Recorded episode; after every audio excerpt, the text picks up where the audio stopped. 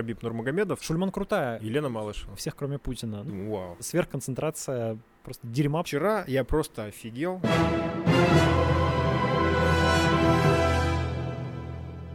Друзья, добрый день. С вами подкаст «В поисках мема» и я Александр Скоредин. Мы продолжаем записывать наш подкаст э, в замечательном книжном магазине «Петровский». Кстати, напомню, что у него э, недавно открылся сайт, и теперь можно заказывать любимую и интересную литературу прямо к себе домой. И перед тем, как я представлю нашего гостя, традиционно напомню, что мы выходим не только в аудиоформате, но и на YouTube. Поэтому все переходим на эту площадку, которую мы все так любим – Подписываемся, ставим колокольчики, чтобы не пропустить ничего интересного. Ну и погнали. А сегодня нашим гостем э, станет журналист, шеф-редактор э, информационного агентства из, интернет-издания, не знаю, как правильно сказать. Да, хоть как. Знак.ком, э, учредитель itsmycity.ru и автор Э, анонимного канала э, Дмитрия Колезева. Дмитрий Колезев, большое спасибо, что к нам пришли. Здрасте, спасибо, что позвали. И приятно находиться действительно в Петровском. Это классное, любимое место, и здесь здорово и книжки покупать, и разговаривать. Да, ну я так антуражно на самом деле. Супер вообще. Очень, очень круто. А, вот в первую очередь хотелось бы поговорить с вами как, как с журналистом, тем более, что сейчас э, очень по по подходящее время, когда в, там каждый, каждый день, каждую неделю все, все достаточно серьезно переоценивается и, и, и так далее, да. Вот журналистика в эпоху постправды, насколько это вообще вещь, которая э, как сказать, заслуживает своего существования. Потому что сейчас, в силу того, что у нас э, снизились барьеры максимально э, к выходу к аудитории, да, мы снимаем подкаст, кто-то пишет э, там в Твиттере, еще где-то. Каждый человек может написать все, что угодно. И, как правило, в процессе серфинга там интернета, каналов каких-то, еще что-то, ты понимаешь, хватаешься за голову, думаешь, что эти люди вообще как бы думают, как, как можно вообще на это написать. Но при этом этот контент потребляется, и достаточно большое количество людей этому верят. И ты не, не понимаешь, где правда, а где не очень. Как с этим быть? Мне кажется, что как раз в этой ситуации журналистика, она приобретает особую ценность. Так. Потому что, ну, что такое постправда? Yeah. Это, в моем понимании, грубо говоря, ситуация, когда факты отошли на второй план, и важнее yeah. стали эмоции, оценки, подача и так далее. Журналистика, в моем понимании, uh-huh. это все-таки вещь, которая придерживается фактов. И вот в этом большом количестве мнений и голосов, которые сегодня звучат с разных сторон, вы абсолютно правы, что их стало бесконечно много. Ценность журналистики в том, что она, хорошая журналистика, она остается достоверной. Хорошие журналисты, профессиональные журналисты, они грамотно работают с информацией, не в том смысле, что они подают ее так, как надо, uh-huh. а они проверяют ее, они имеют навыки критического взгляда на эту информацию, на эту информацию, ее там, оценки, ее проверки, валидации а, и предоставление ее читателю, там, зрителю, аудитории в понятном, удобном виде. С моей точки зрения, журналист в этом смысле uh-huh. это отчасти оппозиция блогеру, потому что журналист, хоть он и имеет право на свое мнение, он как раз не имеет права подменять факты мнениями, угу. подменять факты оценками. Тут, конечно, можно говорить, что есть журналистика факта, есть журналистика мнения, и так было всегда, и мы еще в университете на уроках, на лекциях по истории журналистики изучали о том, что вот российская журналистика, она как раз чаще журналистика мнений, uh-huh. а западная журналистика больше журналистика фактов. Но, тем не менее, классическая журналистика, в моем понимании, не публицистика, а именно журналистика, это то, что связано с фактами и с достоверной информацией. И это как раз вещь, которая очень важна сейчас в эпоху постправды, потому что, выходя в интернет, беря свой смартфон, вы должны иметь возможность а, послушать, не знаю, 10 блогеров, а, которые высказываются на какую-то актуальную тему того же коронавируса, uh-huh. но хорошо бы у вас всегда была возможность пойти в какие-то СМИ, которым вы доверяете, и прочитать, послушать, посмотреть журналистов, которые разобрались в информации, проверили и э, отвечают и своей репутацией, и отвечают по закону за то, чтобы дать вам достоверную информацию. Ну, ну вот это, кстати, ключевой вопрос, потому что вот э, мы на ты же, да? да, давай да? На вот ты, ты, да. ты говоришь, что э, есть журналисты и хорошие, хорошие журналисты, да, которые делают хорошую журналистику. То есть они следуют определенным э, технологиям, условно говоря, да, то есть чтобы была непротиворечивая, подтвержденная информация. Но ведь э, если посмотреть со стороны людей, которые потребляют информацию, мы сейчас находимся в, в неком информационном шуме, да, и ты там э, заходишь в какой-нибудь там телеграм или включаешь телевизор или листаешь какой-то сайт, и ты понятия не имеешь, хороший это журналист или нет. То есть ты можешь посмотреть два э, одинаковых новостных сайта, ну, в смысле, два а, в, одной, в одно и то же время примерно идентичных да, сайта, и которые будут транслировать абсолютно диаметрально противоположные а, мнения, мне, утверждения, но при этом каждый из них будет а, на что-то ссылаться. И как бы вот, вот в этом, мне кажется, проблема. Если бы у нас было четкое понимание, какой журналист хороший, кому следует доверять, я думаю, проблем бы не было. Но сейчас, ввиду того, что у нас огромное количество людей, которые этим занимаются, это очень сложно. Тут, мне кажется, важны две вещи. Первое — это репутация, второе — это медиаобразование. Угу. Репутация, то есть наш, наше восприятие тех или иных журналистов на основе того, что они уже сделали раньше — из всего многообразия журналистов есть те, кому вы доверяете, есть те, кому вы не доверяете, основываясь как раз на том, что у них за плечами. Угу. А, и хорошо, когда люди умеют для себя, по крайней мере, делать вывод о том, что вот этот журналист, этому журналисту я доверяю, этот журналист не заслуживает моего доверия. Условно, журналисту Пивоварову я доверяю, журналисту Соловьеву я не доверяю. Uh-huh. И, например, вообще не считаю его журналистом, а считаю его пропагандистом. Uh-huh. Репутация это первый способ отобрать, э, отделить хороших журналистов от, плохо, от плохих и выбрать СМИ или журналистов, которым вы доверяете и которые вы используете как свой источник информации постоянный. Uh-huh. И второе это медиаобразование. То, о чем мало достаточно говорят в России, но все больше об этом говорят в других странах, э, как Европы, так и других частей мира, это то, что мы должны учить людей, возможно, даже со школьной скамьи, правильно воспринимать информацию. Потому что информации стало очень много, она очень разная, uh-huh. и люди зачастую не умеют ее критически воспринимать и критически оценивать. Они действительно не могут разобраться в том, какой журналист плохой, а какой хороший, какой же, кто, кто может называться журналистом, а кто занимается пропагандой, или чем отличаются блогер и журналист, да, и люди, а, они могут не замечать а, подтасовку фактов, они могут не замечать отбор фактов, так называемый фрейминг, да, mm-hmm. когда журналисты выбирают а, факты, из всего множества фактов их, выбирают да. только те, которые подтверждают их гипотезу или удобную, их точку зрения, удобную им точку зрения. Да, вот это должна э, замечать аудитория. То есть аудитория должна критически воспринимать э, журналистов, информацию, которую получает, уметь это оценивать, а не принимать все на веру. В наше время по-другому, ну, видимо, просто не получится. Ну, получается, что это как бы большая самостоятельная работа. И, и в людях, допустим, нужно и финансовую грамотность э, там, воспитывать с самого детства, да, ну, так как ну, пример. И опять же, там, грамотность медиапотребления какого-то.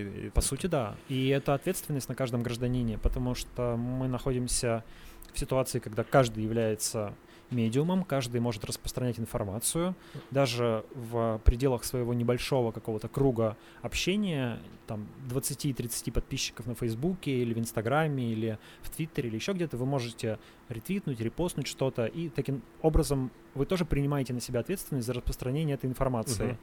И здесь можно посоветовать или даже потребовать от людей, чтобы они проверяли информацию, которую, которой они делятся чтобы они не просто бездумно а, постили любую ссылку, которая им показалась э, важной или интересной, или репостили материал, который вызвал у них какую-то эмоцию, uh-huh. там, ах, негодяи, или наоборот, ах, молодцы, а чтобы они попробовали хотя бы немножечко, хотя бы чуть-чуть а, проверить эту информацию с помощью каких-то простейших способов, а, ну, как то посмотреть, что за источник этой информации, стоит ли ему доверять, что он публиковал раньше, насколько это расходится или сходится с уже известными фактами и так далее.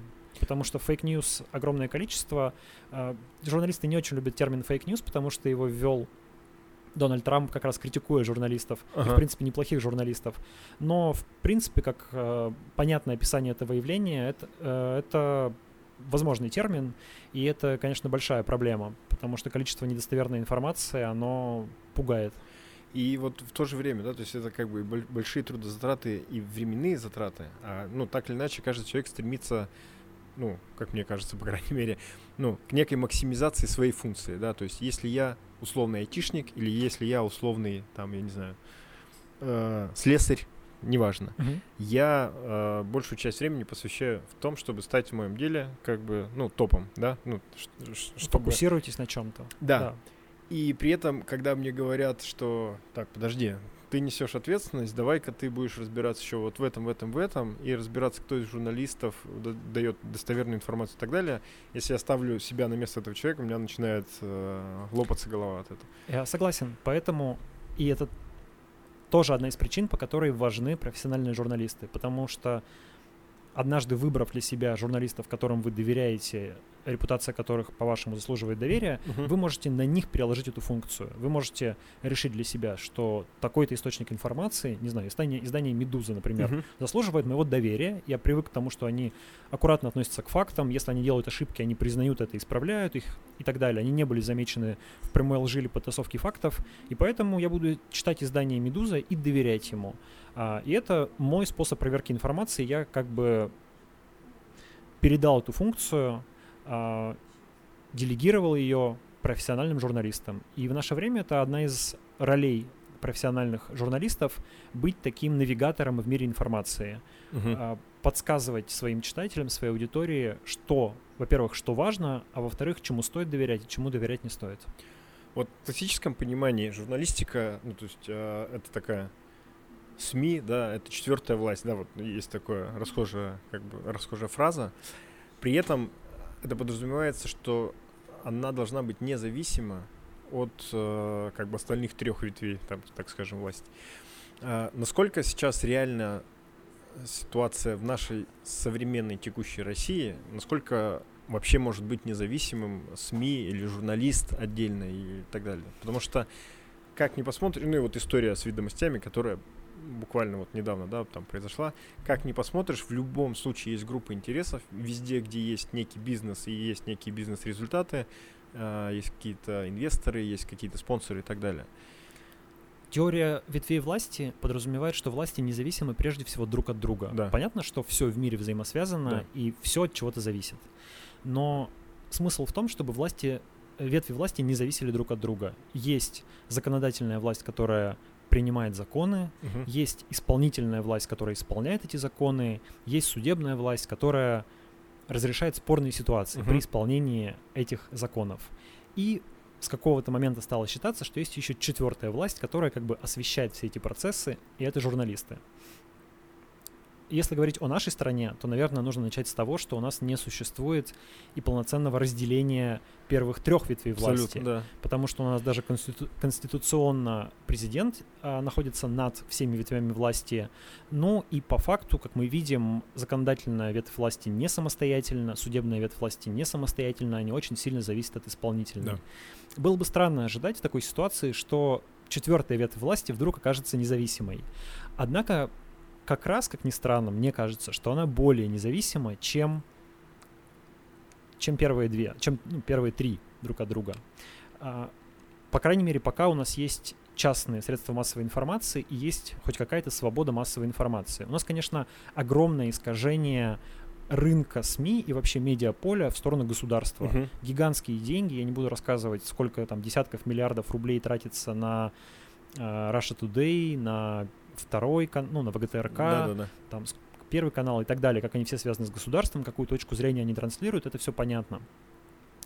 Помимо прочего, а, эти гигантские, связанные с государством медиахолдинги, они мало того, что обладают исторически большой аудиторией, Мгм. они еще имеют отличные финансовые возможности для того, чтобы нанимать хороших журналистов, а, перетягивать себе лучшие кадры, делать, не знаю, покупать лучше технику, делать лучше картинку. То есть у них огромные конкурентные преимущества по, по сравнению с независимыми СМИ за счет государственных денег. Мгм. Это искажение рынка.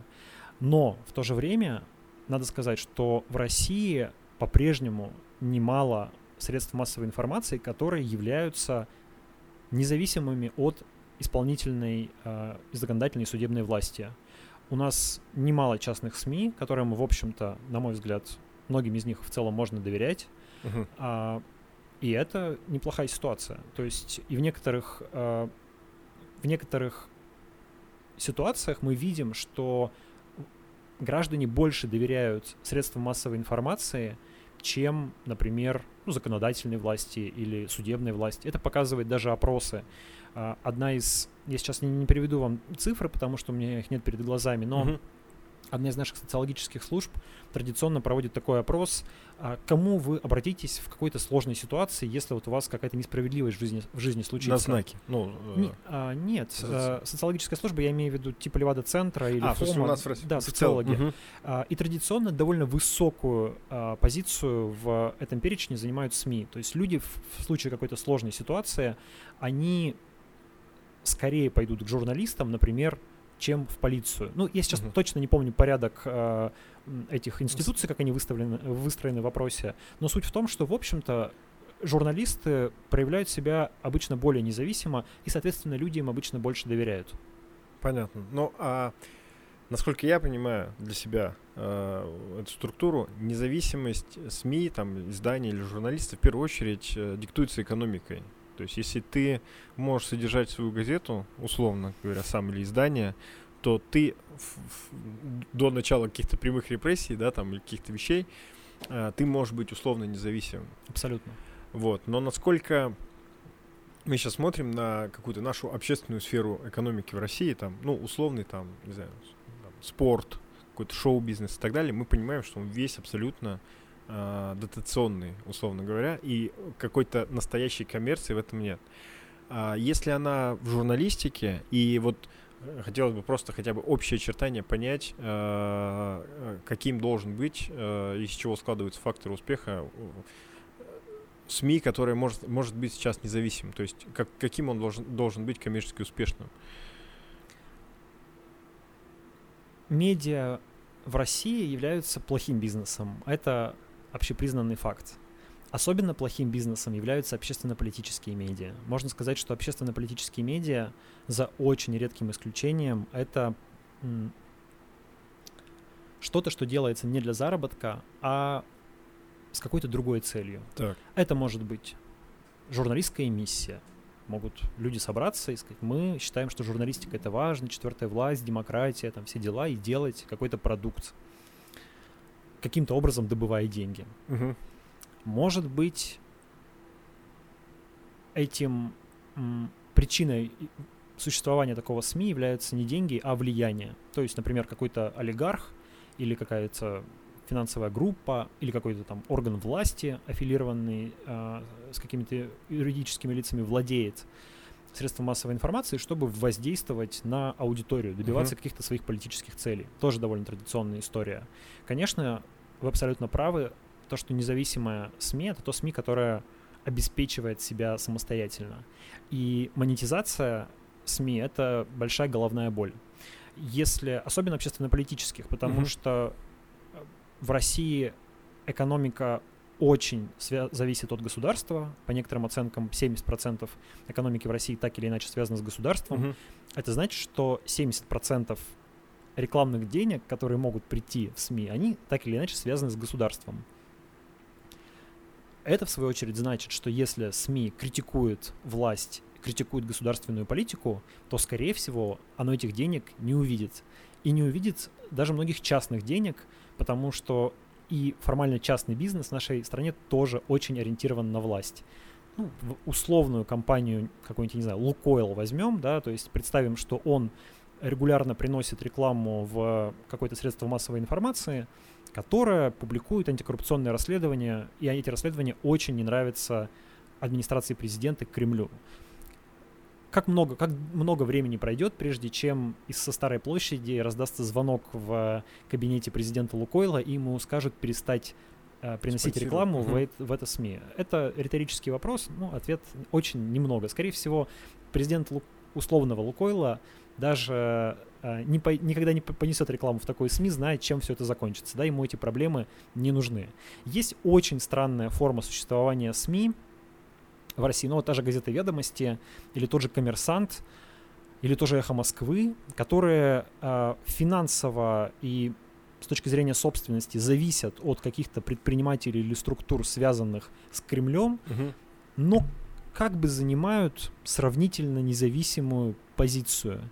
И существует дискуссия по поводу того, как это получается. То ли это какой-то особый героизм журналистов, которым, которым удается в течение многих лет уже отстаивать какой-то клочок свободы, то ли это такая игра Кремля, которому ну, нужны какие-то оппозиционные СМИ. Управляемые. Да, э, управляемые. Лучше как бы иметь эти СМИ в, под каким-то контролем, чем значит, э, допустить то, что появятся какие-то андеграундные СМИ популярные там или еще что-то.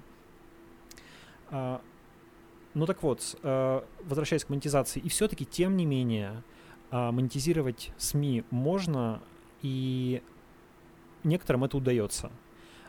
Знак является примером СМИ, которая живет самостоятельно, не имеет владельцев олигархов или uh-huh. каких-то олигархических структур, и мы зарабатываем деньги. Сейчас это стало гораздо сложнее во время коронакризиса, но тем не менее мы зарабатываем деньги на обеспечение деятельности, деятельности редакции. При этом мы не имеем какой-то грантовой поддержки. Это тоже одна из форм традиционной э, монетизации независимых СМИ возможность получить какие-то деньги у западных э, структур, uh-huh. которые там типа поддерживают демократию во всем мире. И такие структуры дают деньги независимым СМИ не только в России, но и во всем мире, и некоторые российские СМИ эти деньги э, берут. Мы стараемся такие деньги не брать, ну точнее не берем такие деньги, хотя предложения иногда поступают, потому что ну, во-первых, в нашей стране это просто рискованно, и могут быть всякие бюрок... такие административно-уголовные даже проблемы с этим uh-huh. связаны, там иностранные агенты и все прочее. Ну и нам все-таки кажется, что пока без этого можно обойтись, лучше бы этого не делать, потому что все же, наверное, никогда в такой ситуации не оказывался, но подозреваю, что это а, тоже способ влияния на СМИ, только уже с другой стороны, со стороны западных стран. А, вот как раз ты проговорил важную вещь э, про Лукойл. Угу. Условно говоря, у нас есть какой-то большой человек, да, ну, заметное некое явление, субъект. То есть, если субъект будет относительно маленьким и как бы незаметным для государства, то несколько субъектов могут в целом э, э как бы приносить рекламу в это издание, и эта, эта схема бы работала. Да, есть э, малый и средний бизнес, который, uh-huh. ну, особенно средний бизнес, у которого уже достаточно денег, чтобы за- покупать рекламу в средствах массовой информации, и он еще недостаточно большой, чтобы быть сильно зависимым от, от государства. Это, например, многочисленные онлайновые сервисы, IT-компании, и ну, достаточно много э, такого рода компаний, которые могут позволить себе рекламу в СМИ, и при этом они не боятся звонка из Кремля, иногда просто потому, что некуда звонить, потому что это какая-нибудь, может быть, компания с офисом не знаю, на, на Кипре или в Таиланде, э, какой-нибудь э, агрегатор э, билетов или авиапутешествий, и, ну, там нет такой опции, там нельзя позвонить директору и сказать, перестань размещать рекламу в СМИ, там как бы, ну, это так не работает. Да, к счастью, такие компании есть. Это один из источников прибыли для независимых СМИ. Ну, слава богу, что они существуют. Но э, все-таки представим, сравним это с другими государствами. Ну, например, передовой рынок э, для СМИ это Соединенные Штаты Америки. Там средства массовой информации могут конкурировать за деньги крупнейших рекламодателей, нефтяных компаний, крупнейших банков, крупнейших там автомобильных концернов, угу. кого угодно, да, и рекламировать, по, э, конкурировать по-честному.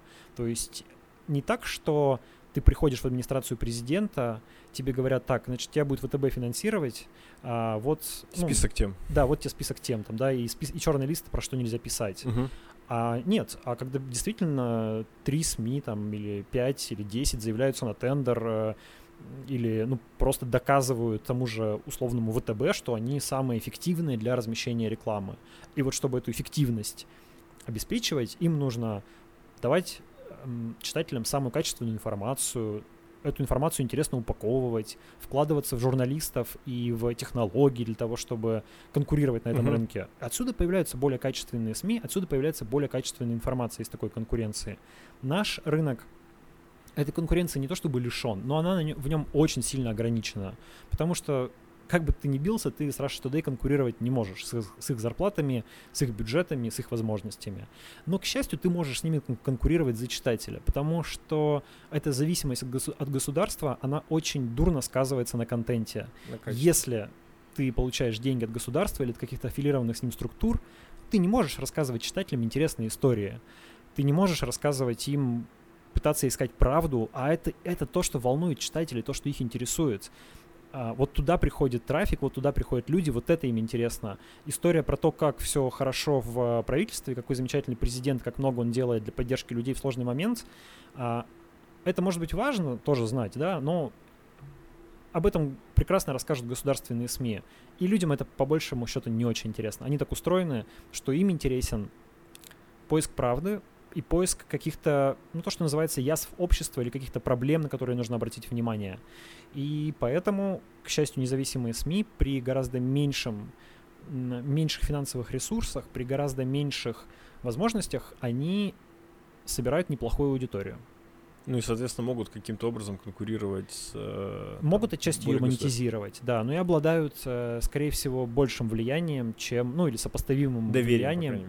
Да, и довольно высоким доверием по сравнению с государственными СМИ. Вот как раз про американский рынок начали говорить. Я, конечно, не знаток СМИ, как бы совершенно, но вот с точки зрения кон- конкуренции и э, то, насколько у них принято и абсолютно очевидно бороться за какие-то как бы свои, свои интересы, это как бы ну, действительно поражает. То есть, ну, условный главный санитарный врач Калифорнии говорит, нет, мы не будем открывать ни завода, ничего, Илон Маск говорит, освободите Америку, это нарушение там Конституции, будете, ну, как бы, мне препятствовать, я перенесу просто производство вообще в другое. Ну, то есть у нас абсолютно невозможно представить такую, как бы, ситуацию.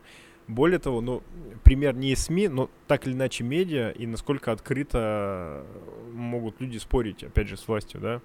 Я смотрел э, выступление Э, в паузе между Суперболом, ну вот традиционная история, да, это самый главный спортивный день в мире, когда, значит, две, два финалиста, две футбольные команды американского футбола разыгрывают, значит, кто из них кто из них чемпион, кто и победитель.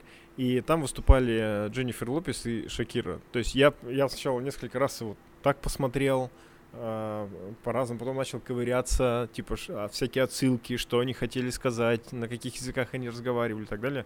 И то есть это вообще фактически, э, типа, ну, главное антитрамповское выступление на самом дорогом эфире в мире. Да.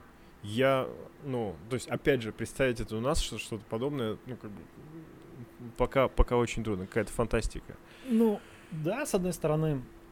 А с другой стороны, если вспомнить, э, 90-е годы, то СМИ довольно активно выступали против президента. Тогда президентская власть не, была такой сверхконцентрированной и сильной. И, в общем-то, я думаю, что при смене, после смены президента у нас возможна ситуация, когда ну, СМИ а, будут ну, активнее критиковать, например, исполнительную власть президента. Эта ситуация чуть-чуть расслабится. Но если говорить про Соединенные Штаты, то там uh-huh. вообще СМИ очень партийные, в том смысле, что они поделены на республиканские и демократические, uh-huh. и большинство качественных и популярных, а, ну, нет, неправильно говорю, большинство качественных и влиятельных СМИ, они демократические. Uh-huh.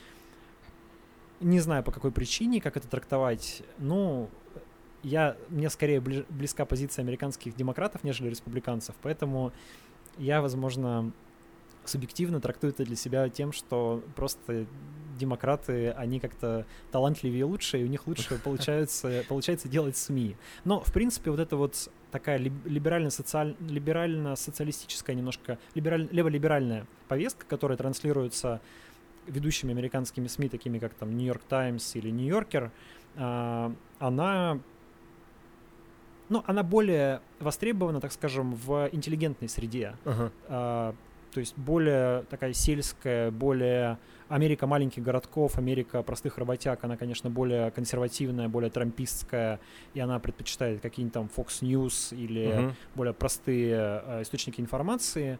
Там, а те, кто, люди, которые живут на побережьях, а, они богаче, образованнее, они читают более снобские издания типа Нью-Йорк Таймс или какой-нибудь Лос-Анджелес Таймс, вот, и поддерживают демократов. И вот это разделение, оно очень яркое в в США, и, но так как вот эта вот пресса демократическая, она больше слышна за рубежом, например, в uh-huh. России, то у нас складывается впечатление, ну и отчасти оно справедливое, что американская пресса настроена очень антитрамповски. Там есть пресса, которая поддерживает Трампа, конечно, да, там тот же Fox News, вот, но в принципе большинство ведущих СМИ действительно настроено абсолютно против Трампа. Ну, я вот у меня нет впечатления, я как бы опять же не специалист, но нет впечатления, что э, разделение между там республиканцами и демократами, ну, ну с точки зрения потребления продукта СМИ, оно в, в таком типа социально, в, как сказать-то, в неком классовом таком э, ключе, потому что, ну, да, есть условные какие-то реднеки, да, сельской местности, но с другой стороны, э, очень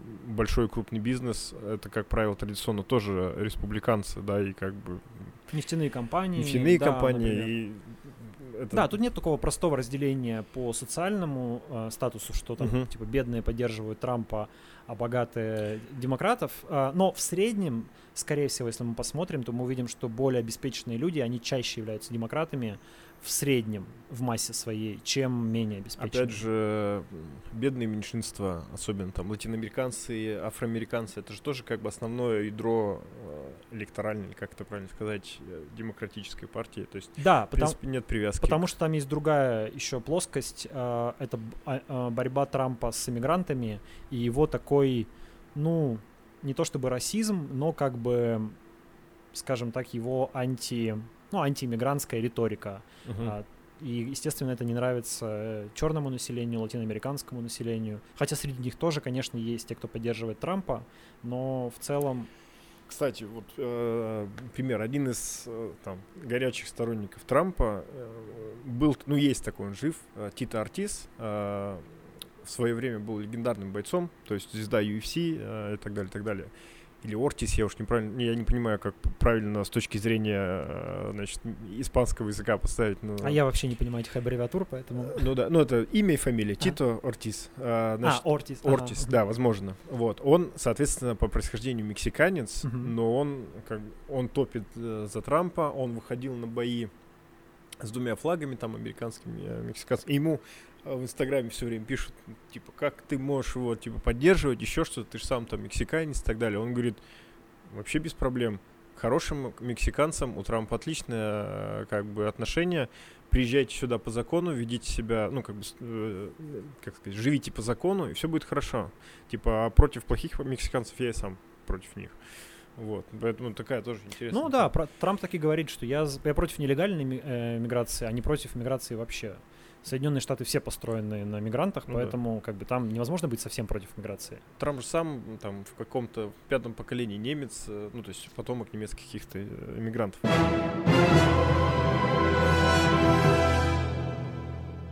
Но возвращаясь, значит, э, к нашим СМИ и моделям, как они могут существовать. А, существует такая теория тысячи фанатов, там, условно говоря, да, то есть, э, если ты что-то делаешь, если, не знаю, ты музыкант или ты журналист и так далее, там, условно говоря, тебе достаточно будет тысячи фанатов, которые тебя горячо поддерживают, и ты можешь как бы существовать и вот, ну, как бы, как сказать, строить свою модель на этом. А, понятно, что эта цифра может варьироваться, просто она как бы дана для того, чтобы подчеркнуть, что это не, не такая уж огромная цифра, чтобы, mm-hmm. чтобы это все делать. Насколько это реально с точки зрения СМИ и изданий? Потому что я вот знаю, что э, Republic, э, он существует по, по, по подписке, какие-то mm-hmm. СМИ, по-моему, там Дождь в свое время как, существовал. Ну, Дождь и сейчас существует. И суще... ну, я да, просто, опять да, же, да. да. Это работает? И работает ли это в России?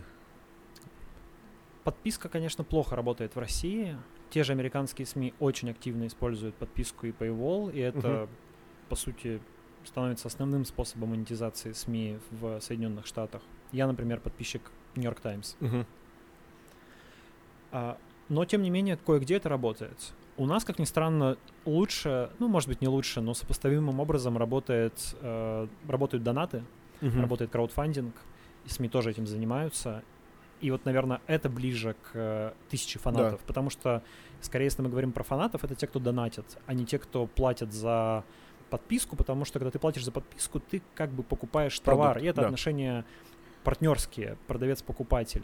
Если ты донатишь, то это скорее тебе близка миссия издания, ты поддерживаешь это издание. Хотя, конечно, одно с другим может сочетаться. Например, я подписчик Репаблика, правда, сейчас приостановил, приостановил подписку, но вот буквально сегодня утром думал, что надо ее возобновить. Мгм. Но я в том числе подпис- подписан на Репаблик, потому что мне нравится это издание, я хочу его поддержать. Но мне там еще и тексты нравится читать, действительно, то есть мне это полезно. Мгм. Вот. У меня тут сочетается одно с другим.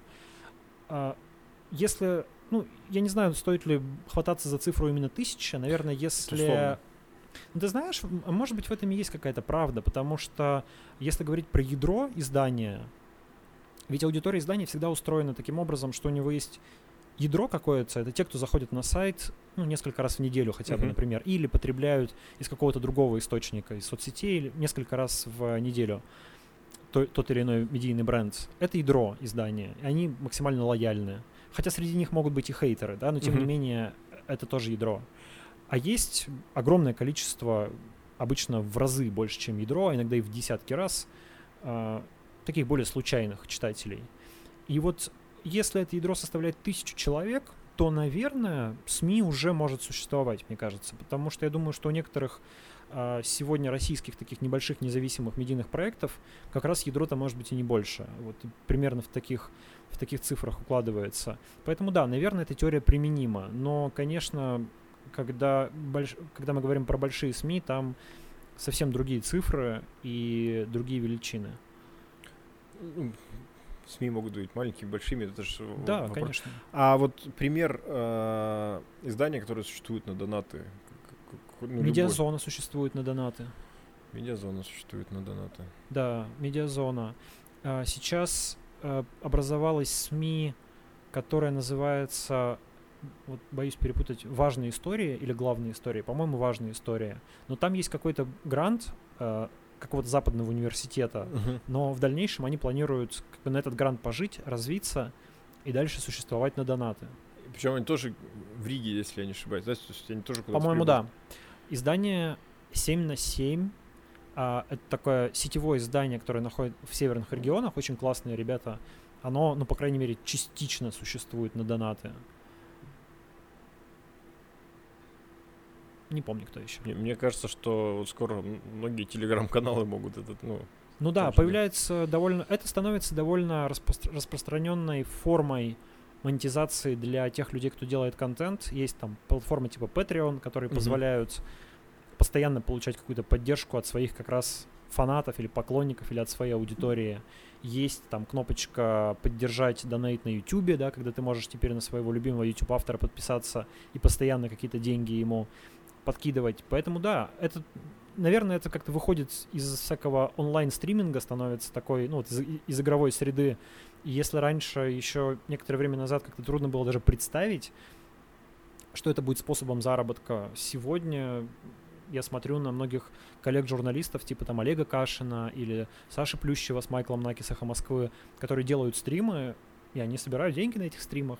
Они разговаривают про политику, и они там какие-то... Они, да, наверное, не обеспечивают себя полностью этими деньгами, они не живут на эти деньги, но тем не менее какую-то прибавку к своим доходам они имеют, и, в общем-то, им немножко это помогает. ну, какую-то более-менее значимую долю доходов они формируют. э, В принципе, это довольно честный способ, мне кажется, сосуществования автора с его аудиторией. Потому что если ты существуешь на деньги читателей, мгм. ты отвечаешь перед этими читателями репутационно, качеством, интересом, всем. И ты заинтересован в том, чтобы они в тебе не сомневались. Ты с меньшей вероятностью где-то пойдешь на какой-то компромисс с совестью или какой-то компромисс по качеству. Мгм.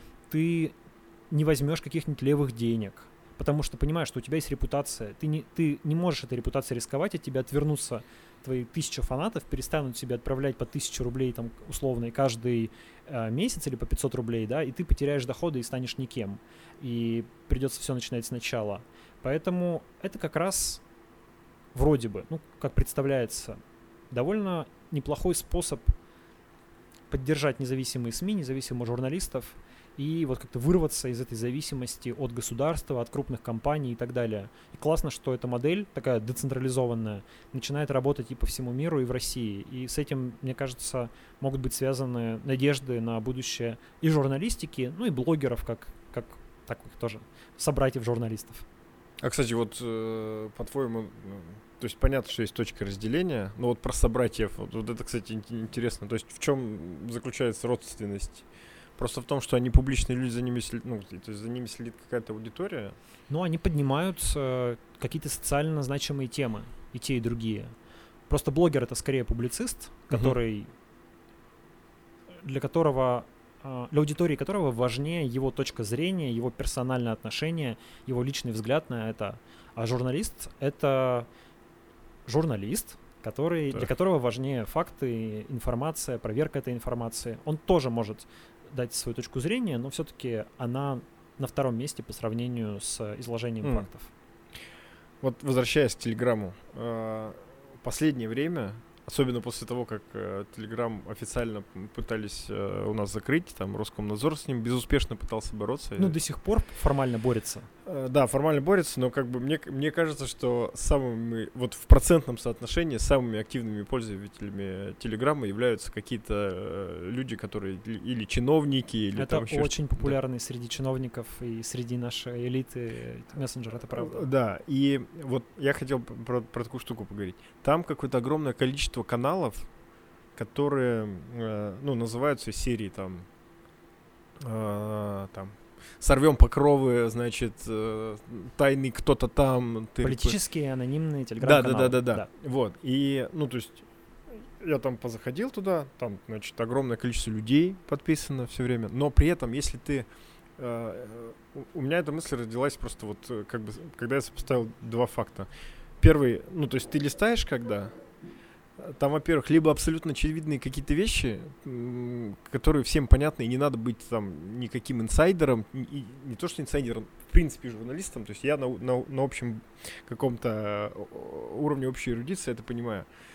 Либо какие-то вещи, которые выдаются как инсайт, но которые там вот типа просто пальцем в небо, потому что Э, проходит две недели, значит, изменяется совершенно, ну, то есть ситуация э, принимает совершенно другой оборот, не как там было описано, да, в, этом инсайде, и они спокойно продолжают э, существовать, э, как бы генерируя новые инсайды. После этого я посмотрел биржу рекламы э, в, теле, в Телеграме, и мне кажется, она какая-то, ну, то есть реклама в Телеграме вообще перегрета по отношению, там, ну, с каким допустим, Ютубом или Инстаграмом, потому что там какие-то совершенно бешеные цены. Я понял, что, в принципе, особенно если ты как бы анонимный какой-нибудь э, срыватель покровов, ты спокойно просто нагоняешь себе аудиторию и это монетизируешь. Это абсолютно бесполезная вещь. Я прям от, от всего отписался от такого. Я тоже отписался, да. Ну, это все же началось с канала Низыгорь, со знаменитого, uh-huh. который на заре своего существования реально был очень крутым каналом. Там были реально крутые инсайды и неплохая довольно оригинальная аналитика. То есть uh-huh. это был интересный взгляд, который как бы находился между... Он был и не провластным, и не оппозиционным. То есть это был такой взгляд условно инсайдера, который находится внутри власти или где-то очень близко к ней, но при этом часто критикует действия этой власти. Uh-huh. Причем критикует их очень конструктивно, с точки зрения той же системы. Да? Не то чтобы типа, все плохо, да, а вот, вот вот это конкретное действие, например, оно вредно с точки зрения там, управления страной, потому что оно там что-нибудь нарушает в лидах. Ну, например. Uh-huh. Это было довольно интересно. Канал очень быстро рос, стал супер популярным, и вот вокруг него сформировалось целое явление этих политических анонимных телеграм-каналов. И сначала представлялось, что это позитивное явление, потому что СМИ в России в основном задушены, uh-huh. независимых СМИ мало, высказываться по поводу чего-то, критиковать власть довольно опасно, потому что везде все заминировано разными статьями административного и уголовного кодекса, очень легко в них наступить и вляпаться. И тут казалось, что вот здорово, есть анонимные каналы, где ты можешь писать, в принципе, все что угодно, любую правду доносить до людей, власть ничего с этим не может сделать, и, в общем, здорово, такое информационное подполье. Но потом проявилась оборотная сторона этого явления, когда выяснилось, что в этих каналах легко можно врать, угу. писать всякую чушь, выдавать себя за инсайдера, как ты правильно сказал, а, постить информацию за деньги, выдавая ее за какие-то тоже там инсайды или за какую-то достоверную информацию, никак не помечая, естественно, это там как рекламу или что-то еще. И постепенно, ну, достаточно быстро, в течение, наверное, полугода-года, Telegram превратился в основной в основное поле информационных войн. Uh-huh. То есть, в принципе, сейчас львиная доля, как мне кажется, бюджетов, которые раньше, в, где-нибудь в 2000-е годы тратились на СМИ, на информационные войны, да, всякие там размещения компромата, вот еще что-то, такие вещи. Теперь это все уходит в Телеграм, потому что там как раз нет никакой ответственности, там невозможно подать в суд на Телеграм-канал, потому что ты не можешь установить его авторов. Там можно публиковать, ну, за редким исключением, yeah, yeah. там можно публиковать что угодно, не, не взирая на закон, и это идеальное пространство для, для публикации компромата. И аудитория там сравнительно качественная, как предполагается, потому что, как ты правильно сказал, куча чиновников, бизнесменов, uh-huh. там, бла-бла-бла и так далее подпи- ну, используют Telegram, подписаны на эти каналы. В том числе поэтому там такая дорогая реклама, скорее всего. Да? Потому что предполагается, что ты эту информацию донесешь до каких-то более влиятельных людей, чем подписчики на YouTube или ВКонтакте. Uh-huh. Но тут много всяких э, подводных камней. Во-первых, не факт, что все эти подписчики реальны, потому что рынок ботов в Телеграме огромный. Мне самому регулярно стучатся какие-то люди и говорят, купите подписчика по рублю, по 2 рубля, по 50 копеек. Да? То есть можно представить, что там канал на 100 тысяч подписчиков по меркам Телеграма большой влиятельный канал стоит, ну, довольно недорого, да, и Телеграм регулярно чистит этих ботов, там ведется какая-то с ними война, ну, в общем, все эти гигантские каналы, они часто перед раздуты, да, uh-huh. это не, не настоящие подписчики. С одной стороны, с другой стороны, все это превратилось в какую-то уже невероятную клаку, когда просто это поток лжи, дезинформации и просто какой-то откровенной чуши, которую иногда невозможно читать. Я тоже некоторое время назад отписался от всех анонимных каналов, за исключением одного, сейчас скажу какого, и жизнь моя стала легче и проще. Потому что, правда, я в этом информационном потоке больше не нахожусь. Это не засоряет мой мозг. Я ничего не упускаю. Я читаю а, с, ну, качественные средства массовой информации, те, которым доверяю каждый день. Вот как раз я сделал выбор между некачественной информацией и качественной в пользу качественной. Получаю оттуда всю необходимую информацию, на мой взгляд, ничего не теряю и просто а, информационно как бы экология моей информационной среды, среды она лучше. Единственный э, анонимный канал, который я продолжаю читать, это канал Методичка. Он мне нравится, он довольно симпатичный, он, на мой взгляд, не размещает э, какую-то заказуху, и его пишет какой-то довольно умный человек. Мне кажется, что это какой-то журналист из какого-то федерального СМИ, э, который умеет подмечать неплохие вещи. Он, канал Методичка появился плюс-минус в одно время с Незыгорем, uh-huh какое-то время сильно уступал, как бы, ну, проигрывал ему там по количеству постов и по, скажем, глубине инсайда, и сейчас в нем тоже особого инсайда нет, да, это скорее аналитика, обобщение, какие-то довольно точные иногда замечания, я его продолжаю читать, потому что я, я чувствую некую, некий резонанс такой интеллектуальный mm-hmm. с автором, а от всего остального отписался и от местных телеграм-каналов анонимных, и от Э, федеральных, и в своем телеграм-канале, где я иногда размещаю, ввел правило, что я анонимные политические телеграм-каналы не рекламирую, потому что мне кажется, что рекламировать их — это множить зло на земле. Мавитон, мавитон. Ну, ну да, даже дело не в том, что мавитон, ну правда, у них хочется, чтобы... Телеграм — классная площадка, хочется, угу. чтобы она была чище, а если я буду их рекламировать, я буду способствовать тому, чтобы она становилась грязнее согласен. При этом, э, вот опять же, последние месяцы появилась какая-то тенденция, что владельцев этих э, телеграм-каналов де, де анонимизируют, да, как правильно сказать, при этом бывает даже с очень нехорошими последствиями для, для хозяев канала. Была история с каналом Футляр для виолончели. Вот самый знаменитый. Самая знаменитая, да, за последнее время который, ну, тоже канал странный, если честно. Его делали, как я понимаю, люди, которые раньше или до сих пор владеют сайтом Роспресс, и это был сайт с довольно посредственными компромат-публикациями. Потом они сделали как зеркало этого сайта, если я правильно помню хронологию, это телеграм-канал, но они сумели как-то очень здорово найти какую-то правильную тональность, вот чисто uh-huh. языковую, когда они брали кучу фактов, таких компрометирующих, часто некорректно их э, брали, выдергивали из контекста, и все это ужимали в один такой очень убойный абзац, который просто можно было, там, не знаю, репостить, э, пересылать кому-то. Он был дико смешным, потому что там была какая-то сверхконцентрация просто дерьма про какого-то конкретного человека или организацию. Их там репостил Навальный, например, да, потому что, ну, как бы это как-то тоже резонировало с его картиной мира, видимо, uh-huh. да, там всяких кремлевских жуликов, а, в общем, в одно место имеют.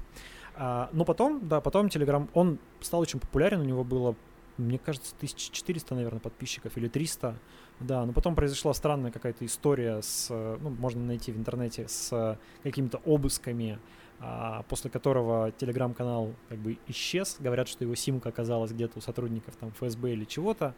А, ну вот, да, вот так случилось. Есть э, екатеринбургская история, правда, не про анонимный канал, а про канал с вполне известным автором, с Александром Устиновым, с пиарщик, автор канала, который сначала назывался «Мысли Тунгусова», по-моему, угу. потом он переименовался в канал «Устинов троллит», тоже довольно активно закупал рекламу подписчиков, тратил на это немалые деньги, раскачал канал там примерно до 70-80 тысяч подписчиков и публиковал много такой откровенной заказухи, причем не местной, а федеральной. Mm. И, видимо, успел насолить этим куче людей, потому что часто публиковал такие, даже как бы не то чтобы политические какие-то или там бизнесовые вещи, а какие-то личные истории, там какая-то любовники, любовницы, какой-то там эротический компромат, вот, вот такие штуки.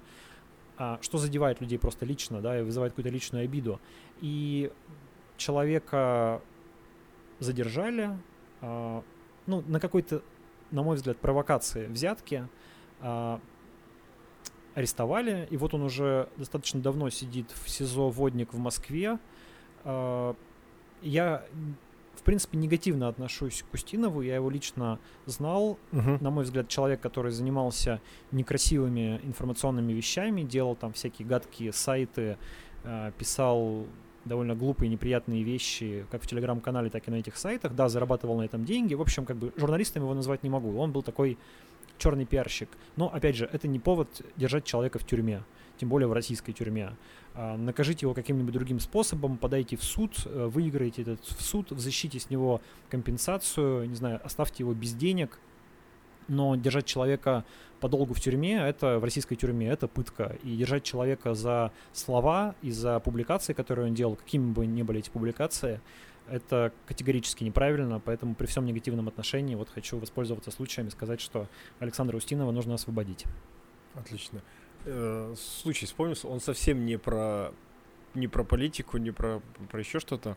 А, был Инстаграм, сплетница, по-моему, он назывался, в Екатеринбурге. Он действовал исключительно по а, заведениям общепита. По ресторанной тематике, да. да Это да, был да, довольно да. талантливый проект. Вот, но и как бы вот, как бы когда де, короче, когда автор стал известен. С деанонили, что называется. Да, да, да, это прям, ну как бы, то есть он известен тусовки и так далее, и это прям сразу убило все, потому что как бы, когда это пишет и публикует человек, который не, некое инкогнито, это, это добавляет воспри... интриги. Это воспринималось, да, да. типа, о, круто, как он его... Конечно. Там... В этом магия анонимных телеграм-каналов, да, потому что ты не знаешь, кто это пишет, может там какой-нибудь школьник, между алгеброй значит, и физикой в переменку это написал, но так как ты не представляешь, твой мозг начинает додумывать. Там mm-hmm. еще какое-нибудь название обязательно загадочное, какой-нибудь там кремлевский что-нибудь.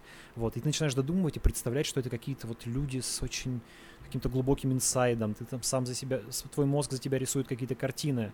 Хотя зачастую, конечно, это какие-то вот просто, не знаю, какая-то школота, которая, или какие-то люди, ну, или там просто профессиональные жуликоватые пиарщики, которые всю жизнь занимаются каким-то размещаловым. Сейчас, я знаю, в это ударились многие екатеринбургские ну, журналистами их не назову, но люди, которые вот как бы годами зарабатывали на всяком размещалове. Mm. Вот теперь они с удовольствием, э, весь рынок размещалова теперь ушел в телеграм-каналы, теперь они занимаются телеграм-каналами, потому что это, ну, там хорошие деньги. Ты смотрел, говоришь, биржу рекламы, да. а деньги за такое размещение политических постов, как правило, гораздо больше. Там на том же Низыгоре это какие-то, насколько, по крайней мере, как говорят на рынке, сотни тысяч рублей за пост. И я видел что-то типа презентации Соловьева, Соловьева да, да, по 400 да. тысяч. Я да. такой думаю... Да, тут еще началось тоже интересное явление, появилось. Теперь стали конкурировать сетки этих каналов друг с другом. Есть довольно известная сетка Кристины Потупчик, а, такой, кто не знает, кремлевская, ну, такой девушки, которая давно и долго... наш- из наших. Да, она. была Ага. пресс-секретарем наших, если я сейчас ничего не путаю, да. И давно, довольно давно занимается как бы вот интернетом с точки зрения Кремля. Ну, типа там в основном подпитывает деньгами всяких прокремлевских блогеров и размещает всякую удобную Кремлю информацию. Мгм. Теперь у Кристины уже довольно давно целая сетка каналов, которая проталкивает, эм, опять же, удобную Кремлю информацию.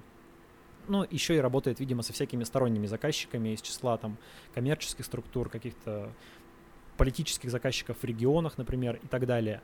Есть отдельно сетка, а, видимо, Владимира Соловьева, который тоже из этого сделал какой-то информационный бизнес.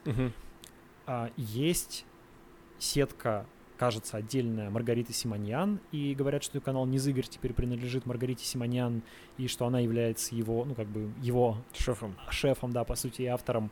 Короче говоря, теперь все эти вот около кремлевские персонажи, они конкурируют друг с другом еще сетками каналов, и это довольно смешно и весело.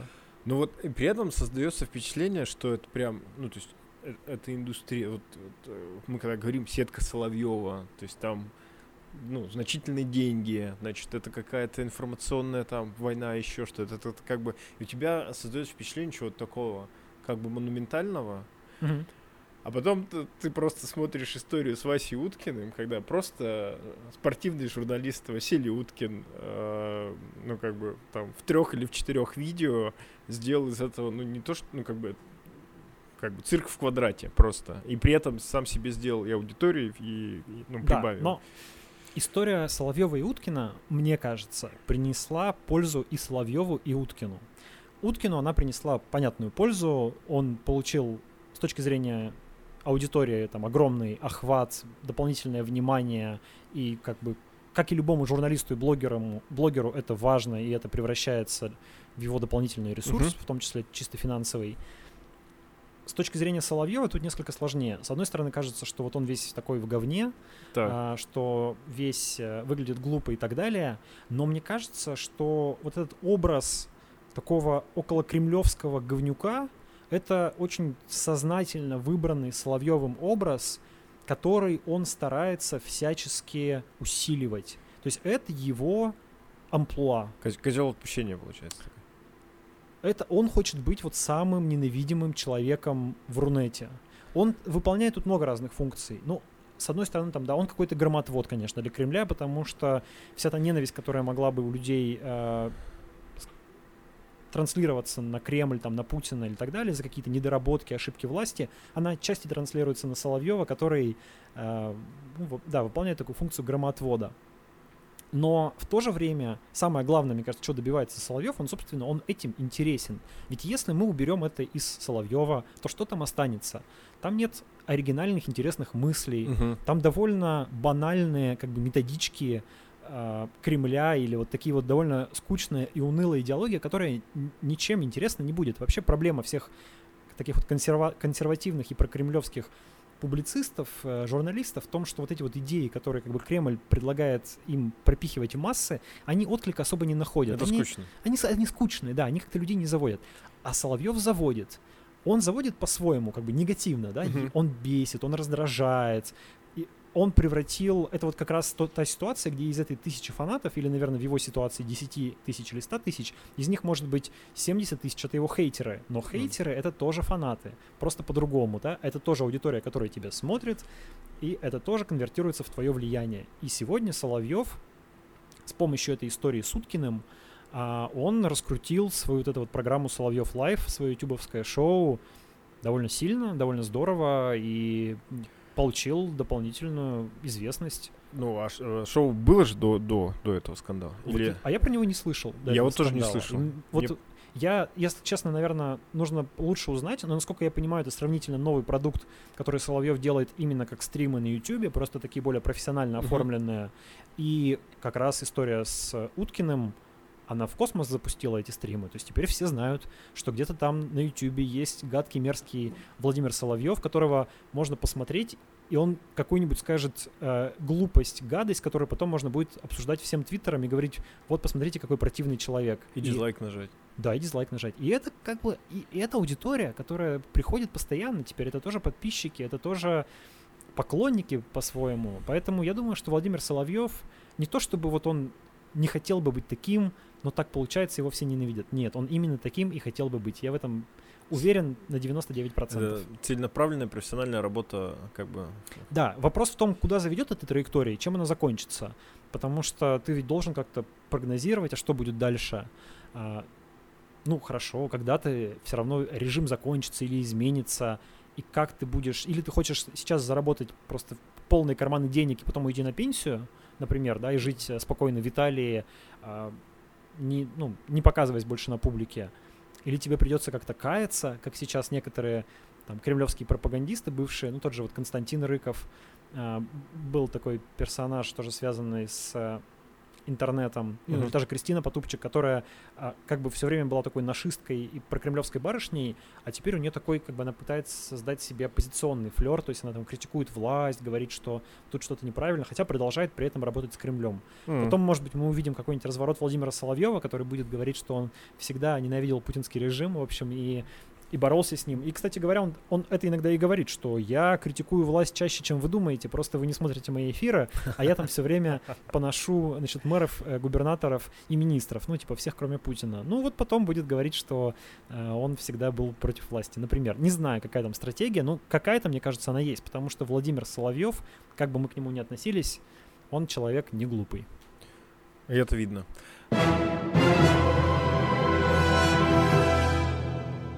А, еще момент, вот возвращаясь к тому, что, значит, все критикуют власть там и так далее, и так далее. Вот последние дни, значит, вот эта история со статистикой, потому что мы сейчас все находимся в ситуации пандемии, все как mm-hmm. бы мобилизованы, тревожность повышенная, и у нас и без того, на самом деле, как бы уровень доверия и, и к друг другу в обществе, и к, во власти, как бы, к власти, да, э, не очень высокий. И когда люди смотрят, что где-то не досчитали ну, условно смерти, это как бы ну, вызывает такой триггер. Конечно.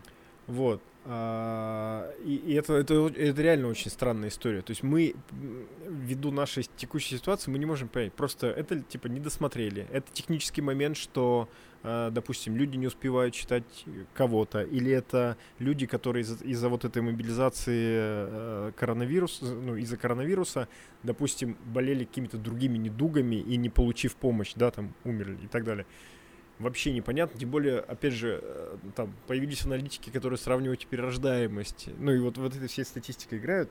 И абсолютно непонятно, как бы, ну, то есть чему верить. Я вот каждый день захожу, я вижу, что вот, ты каждый день в канале пишешь, э, сколько новых случаев инфицированных. Да. И там несколько дней уже такая приписка. Официальная, как бы цифра, да? Да, потому что многие читатели мне там часто писали или в Твиттере, или в Телеграме, или в почту, что вот, вы даете эти цифры без всяких комментариев, как же, это же распространение государственной лжи. Угу. Но тут я стал приписывать официальной информации. Каждый трактует это как хочет. Для кого-то официальная информация это та информация, которой можно верить, для кого-то официальная информация это та, которой верить ни в коем случае не надо. Uh-huh. Это как бы вопрос веры во многом для людей сегодня. Но дело в том, что это единственные цифры, которые у нас есть. У нас никаких других цифр, по сути, нет. нет никакого альтернатива, альтернативного способа посчитать количество заболевших. Вот что нам дает Роспотребнадзор угу. и вот этот вот центр, который возглавляет доктор Мясников. Вот то мы и видим. А, я не говорю, что эти цифры, которым нужно верить, да, но это какая-то динамика, которую показывает нам власть. Мы по этой динамике можем предугадывать поведение власти. Вот она пошла вниз, значит, власть нам будет говорить, что можно открываться и выходить из карантина. Так ли это? кто бы знал. Ну, ну, ну хотя бы это как, то есть плохая линейка лучше, чем вообще без линейки какой-то, да? Типа того. И что касается смертей, тут я, у меня есть, там, я и писал про это, у меня есть ролик на YouTube про это. Ситуация ну, меняется, поэтому нужно, ну, можно по-разному оценивать цифры, они как бы в динамике изменяются, и тут то, что ты говорил две недели назад, может быть уже не очень актуально сегодня. Но в целом мне представляется, что есть сочетание факторов. Первое конечно, со статистикой проводятся манипуляции. Угу. Они в основном заключаются в том, что наш способ считать умерших от коронавируса, он очень такой щепетильный. У нас смерть от коронавируса — это там, где коронавирус был подтвержден посмертным вскрытием. Это Мгм. довольно долгая процедура. Это как минимум, то есть человек умер, может пройти неделя, прежде чем пройдет вскрытие, экспертиза, анализ, потом вся эта бюрократическая возня с документами, и тогда он попадет в статистику. Вот как бы тут есть такая составляющая. Ну и плюс а, по определению, конечно, таких смертей будет меньше, потому что в каких-то странах в смерть от коронавируса записывают всех, кто умер, а, в- имея этот диагноз. Неважно, человек, например, болел СПИДом или раком, или а, у него случился Инсульт, инфаркт. Да, считается, что коронавирус это та вещь, которая ну, как бы спровоцировала обострение хронического заболевания, например, и он умер от коронавируса. И кто-то говорит, что так считать верно. А наши врачи или наши медицинские власти говорят, что так считать неверно. И мы не только коронавирус, мы и другие болезни так не считаем. Почему мы должны коронавирус так считать? Это отчасти предмет медицинской дискуссии. Хотя он тут переходит в политическую плоскость, и поэтому начинает звучать как бы очень болезненно. Но есть и другие факторы. Один из них это то, что в разных странах и в разных территориях смертность от коронавируса очень разная, летальность коронавируса. Мгм. И не только дело в России. Можно посмотреть, какие страны сейчас сопоставимы с Россией по количеству смертей на миллион человек. На миллион человек считать объективнее, потому что когда ты считаешь количество смертей от количества заболевших, это очень зависит от стадии эпидемии. Если И э, ме- методики тестирования. и методики тестирования, да. Если у тебя очень много тестов проводится, огромное количество бессимптомных людей, у тебя начинает резко падать летальность, потому Мгм. что, ну, уменьшается доля тех, кто умирает при выявленных заболевших. Поэтому, видимо, корректнее смотреть на миллион населения. Вот на миллион населения, ну, сейчас точно не знаю, но несколько дней назад мы были 17, чело- 17 смертей на миллион населения, что, по-моему, 63 место в мире, и есть страны, которые нас в десятки или ну, в разы или даже в десятки раз выше, типа какой-нибудь Бельгии, там, по-моему, 568 смертей на миллион населения. Есть страны, которые нас раз в 10 ниже, а есть страны сопоставимые. И в том числе страны вполне, что называется, приличные. Там а, Греция, Болгария, Латвия, Литва. И можно сказать, ребята, ну вот в этих же странах тоже получается мало смертей. Там-то мы не, не, не подозреваем, что власть скрывает смерти, а в России подозреваем. Подозреваем, потому что российской власти особая репутация. Российская власть часто играет с цифрами на выборах, в экономической статистике, и не раз власть либо ловили за руку в фальсификации данных, либо ну, были большие сомнения в том, что те или иные стати- статистические данные правдивы. И, естественно, сейчас эта репутация российской власти играет активно против нее. И ну, есть еще всякие другие факторы, не буду их сейчас перечислять, чтобы не, дотяги- не затягивать, но в целом а, я бы не стал утверждать, что там, манипуляции или фальсификации статистики, они носят какой-то колоссальный эпический характер. Мгм. Хотя в каком-то масштабе они, безусловно, существуют. Но низкое доверие к российской власти делает эти приписки, эти манипуляции, точнее, недописки в данном случае, какими бы они ни были, это вызывает очень сильную реакцию людей, очень сильное недоверие и, и в дальнейшем подрывает доверие к власти. И тут выход может быть со стороны власти только один. Давайте максимум всей информации, давайте самую полную информацию всегда. Давайте данные не только от тех, кто умер от коронавируса, по-вашему, но и тех, кто умер с коронавирусом, да, то есть просто был ковид положительный и умер по какой-то другой причине. Давайте обе цифры, давайте более полную информацию по возрастам и так далее. То есть чем больше информации, тем, лучше. да, в режиме онлайн желательно. Но тут есть еще много всяких нюансов, типа того, что статистика сырая, и вообще ее сравнивать с другими странами может быть еще не очень корректно. Ну, В Челябинске, по-моему, так делают. Ну да, я писал, что в Челябинске там у них они, они дают более полную статистику, они дают большую таблицу по всем заболевшим с возрастом, со способом заражения, типа контактный или привез из-за границы или что-то еще, со статусом умер ли, жив ли, а, выздоровел ли или болеет до сих пор.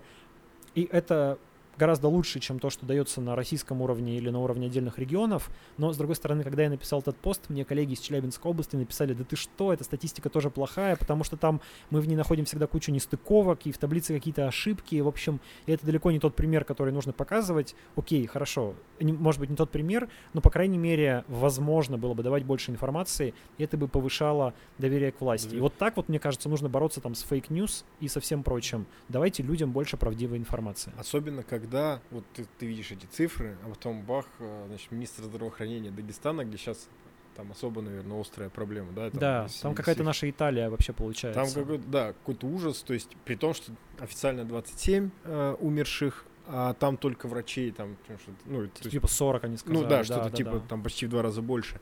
И э, через несколько дней я увидел, что тоже какие-то э, ребята, они именно по данным о, об умерших врачах говорят, окей, у нас очень низкая как бы летальность в целом по населению, но почему у нас нереально высокая по э, как бы по, по медицинским работникам, потому что там в той же Италии, где был ужас и, и да и Армагеддон, гораздо меньше умирало врачей, типа как так, ну то есть это абсолютно никак не э, не добавляет доверия.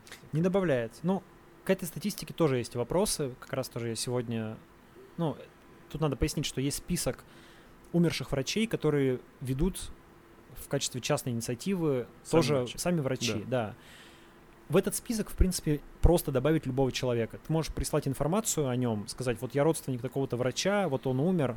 Каким-то минимальным образом составители этого списка информацию проверяют. Но тем не менее, естественно, они не смотрят справок, они не смотрят документов и так далее. Поэтому список этот сыроват. Ну, как, как бы к нему там есть вопросы. Угу. Издание Медиазона постаралось проверить этот список и подтвердить данные о смертях этих врачей. И они говорят, что им удалось подтвердить более 180 смертей.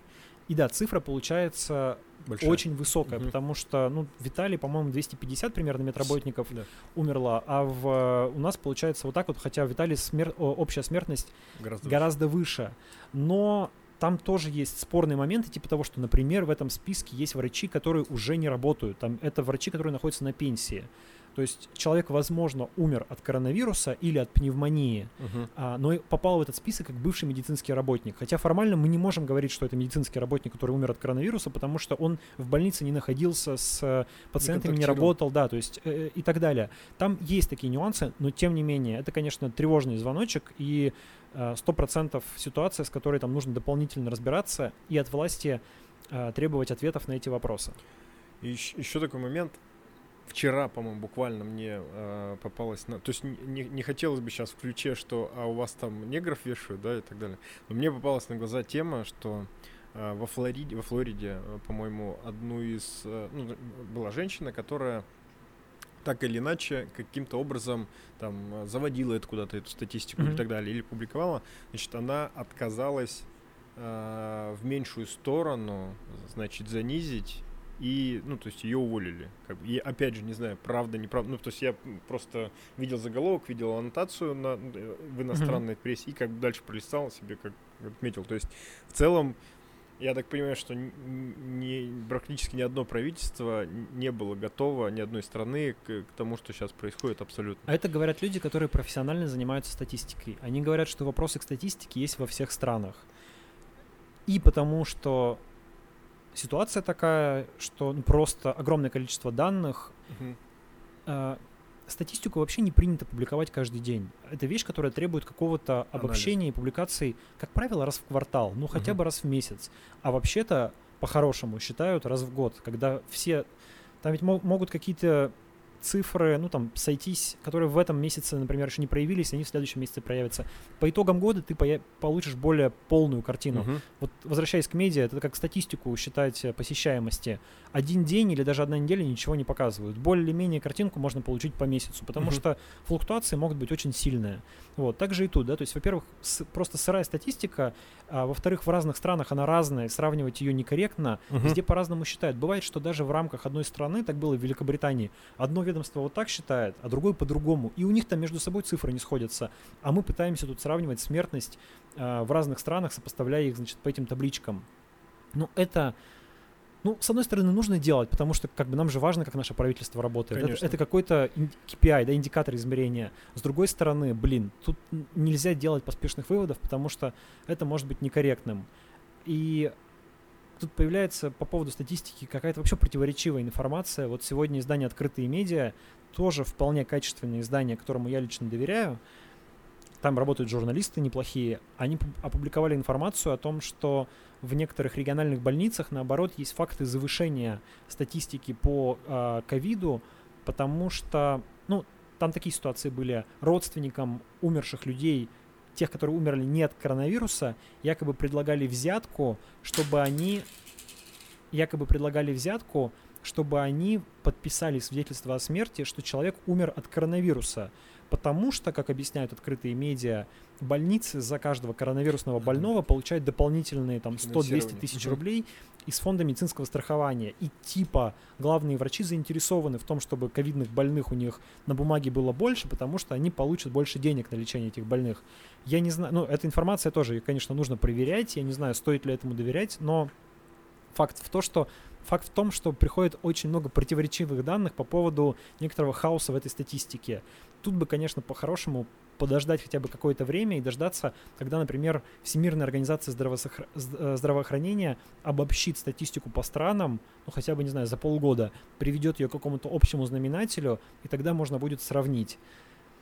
Но мы все информационно зависимые, медийно зависимые, нам хочется понимать здесь и сейчас, сейчас да. наше правительство нас обманывает или не обманывает. И смотрим на цифры в онлайне. Я тоже смотрю ничего с собой поделать не могу. Ну тут даже вот обманывает, не обманывает, но по большому счету, то есть у нас там более 140 миллионов людей проживает, да, то есть мы большая страна и э, очень, ну то есть качество управления этой страной это очень важно. А Конечно. Есть, как можно управлять, ну то есть э, то, о чем мы говорили, не, э, информация от СМИ плюс некая статистика, это, это некая базис информации, на основании которой ты можешь э, какие-то, ну, делать выводы, принимать решения. Я просто, вот вчера я просто офигел, если честно, потому что я увидел короткий отрезок, э, значит, интервью министра, я, я даже выписал себе, министра труда э, нашего правительства. Я не знал, что у нас есть такой министр, если честно. Пе... Котяков, да, да, первый раз видел, у Познера. И он говорит, знаете, смотрит вот так на Познера и говорит, когда президент Путин сказал, что можно будет получить 10 тысяч на а, помощи э, на детей там вот, такой-то возрастной группы, значит, на следующий день мы начали там фиксировать небывалый всплеск, и он такой говорит, 40 тысяч обращений, там что-то Познер вставляет, и там говорит, 40 тысяч обращений в минуту, Познер такой в минуту, он говорит, мы сами в правительстве не могли подумать, что а, как бы что будет такой интерес, что будет такой интерес тысяч рублей. Я сижу и думаю, ну, то есть насколько люди абсолютно оторваны от э, как бы какой-то реальной жизни. Конечно, и, оторваны. И, и как они могут принимать какие-то решения, которые касаются условного Васи Иванова и Залопаевска, если они в целом вообще этого не понимают.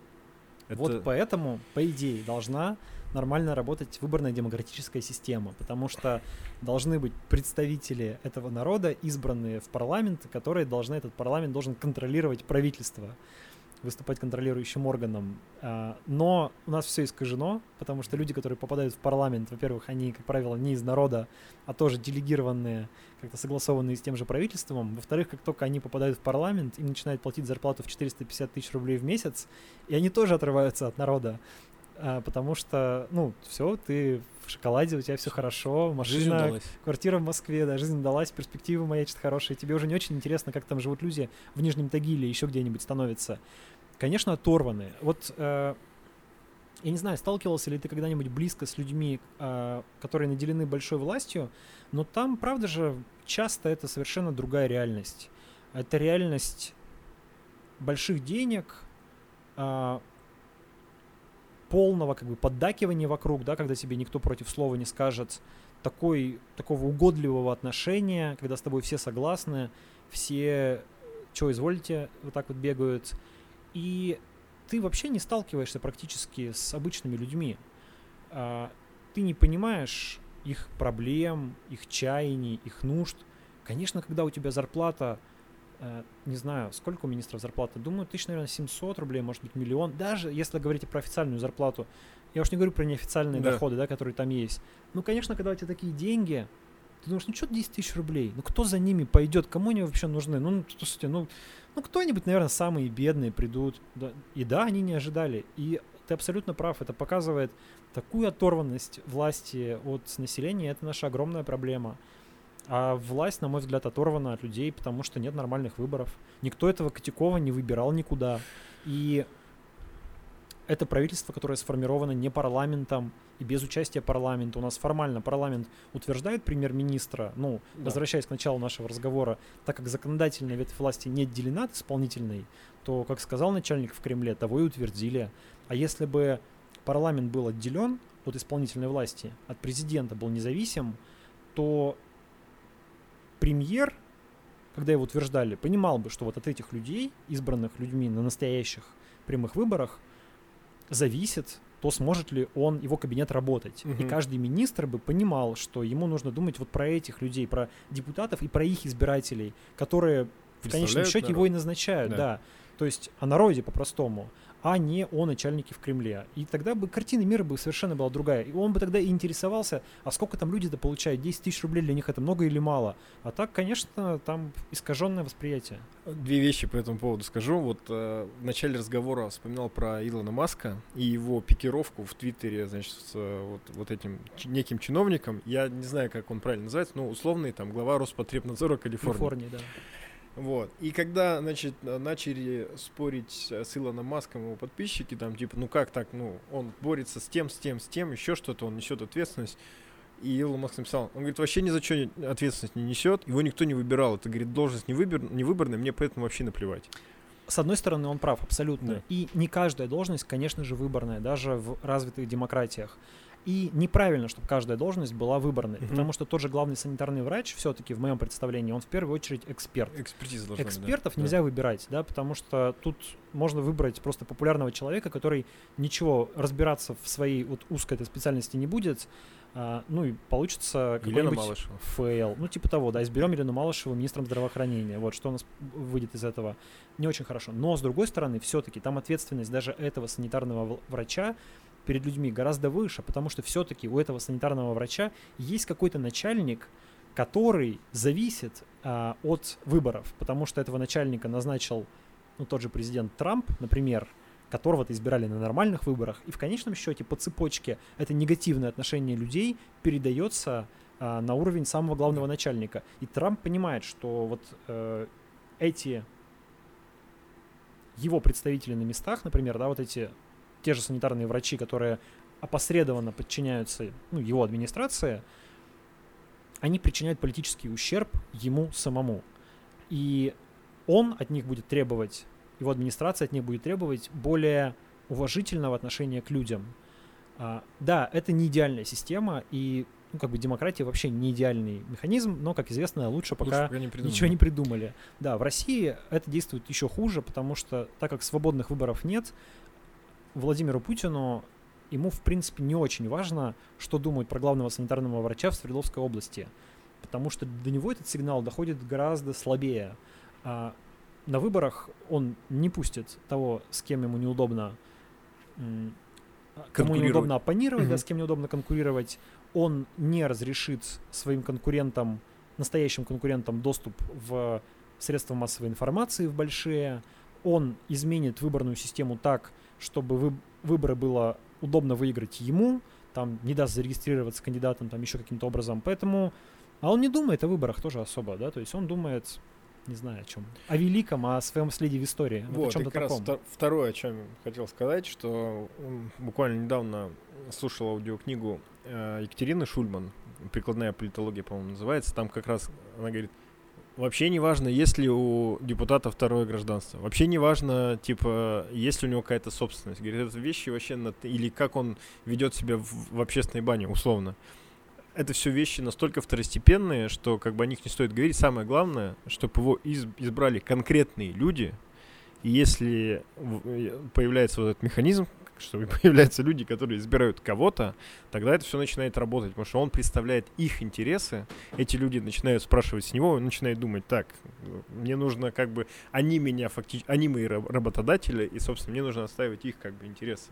То есть вот, ну, логика такая. Абсолютно согласен, потому что люди, которые запрещают депутатам иметь иностранную собственность, они преследуют ровно одну цель, чтобы эти люди сохраняли максимальную лояльность своему кремлевскому начальству, чтобы у них не было возможности вильнуть там и сбежать в Майами куда-нибудь э, в нужный момент. Вот главная задача. Это популярно среди избирателей, потому что иностранная недвижимость ассоциируется с богатством. Богатых у нас не любят, поэтому... И социальной несправедливостью. Да, да это популярно, да, давайте запретим значит, чиновникам, депутатам иметь иностранную собственность. Но Шульман совершенно права. Это ни, никакого отношения к эффективности этих людей и к их пользе для общества не имеет. Пускай лучше у меня будет депутат с пятью замками, значит, в Швейцарии, который будет, э, который, ну, который честно эти замки заработал, и который будет хорошо представлять мои интересы, потому что для него будет важно там сохранить мандат, и этот мандат будет зависеть от моего голоса,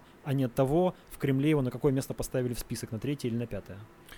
Кстати, тоже маленькая ремарка. Вчера э, YouTube канал Шульман, значит, пробил отметку 250 тысяч подписчиков, с чем мы ее, в общем-то, и э, поздравляем. Шульман крутая. Она, да. Я здесь в Ельцин-центре модерировал ее общение с аудиторией, и потом она в кофейне Папа Карла давала, у нее была автограф-сессия, и мне кажется, это вообще уникальное явление, когда к политологу на автограф-сессию выстраивается очередь просто весь Ельцин-центр. Суперзвезда политолог. Rockstar, круто, да, круто да, вообще. Это, да. это очень круто, да. И традиционный момент, то есть мы, как я уже говорил, мы э, люди, которые в основном заняты в индустрии спорта, и mm-hmm. это достаточно узкая история, и э, совершенно автоматически да, появляются какие-то профессиональные деформации и перекосы. Mm-hmm. То есть ты, находясь внутри этой индустрии, думаешь, ну, вот это же очевидные вещи, это как бы все, это все понятно, это еще что-то. Но когда ты начинаешь разговаривать с, об, с обычными людьми, ну, не с обычными людьми, а с людьми, которые не занимаются этим, и из других, э, из другой деятельности и так далее, ты понимаешь, насколько у тебя э, разница как раз ожидания и реальности, вот про что мы говорили, оторванность от реальности, насколько она есть. Вот, и, и поэтому мы каждом выпуске подкаста стараемся разговаривать с гостями об э, ММА, э, ну и о том, что они в принципе знают, представляют э, об этом явлении. И, ну, так как самый яркий на данный момент, самый успешный боец ММА в России это Хабиб Нурмагомедов, собственно, мы как бы ну, там все вокруг него, собственно, и э, крутится. И хотелось бы задать тебе вопрос, насколько ты вот вообще знаешь, что это такое, следишь ли, знаешь ли, ну, знаешь ли про Хабиба и так далее? Я не слежу. И мои знания про ММА, они прям ограничены, ну, практически в районе нуля находятся, uh-huh. честно скажу. Некоторое время назад я посмотрел фильм Алексея Пивоварова про ММА, и моих знаний стало чуть побольше, и мое отношение к этому несколько улучшилось, потому что раньше оно было скорее негативным. Uh-huh. А, мне представлялось, что как бы даже не как к спорту, а как вот к некоему культу жестокости и насилия, как мне казалось, это вредно для, ну так скажем, общественного здоровья вообще, да, когда это воспевается и возносится каким-то образом. Я такой человек мирный вообще. Mm-hmm. Мне кажется, что все-таки лучше, когда люди решают вопросы не на кулаках, а каким-то другим способом. Но я, во-первых, потом произошли две вещи. То есть я, во-первых, посмотрел фильм Пивоварова, и все-таки я понял, что я несколько однобоко смотрел на эту ситуацию, что там есть другие нюансы. А во-вторых, я стал, ну не профессионально, конечно, но любительски заниматься тайским боксом. О. Некоторое время назад, вот здесь вот, кстати говоря, в Ельцин-центре, в клубе «Реформа». Mm. И я для себя выяснил, что в боксе, оказывается, много ну я не скажу, что интеллектуального, но достаточно много такой а, как бы волевой и, ну, в принципе, даже и, наверное, интеллектуальной работы. Просто это другой тип интеллекта, он да. как бы физический интеллект, да, то, как ведет тебя твое тело, то, как ты концентрируешься. Тактика, как... комбинация. Да, да.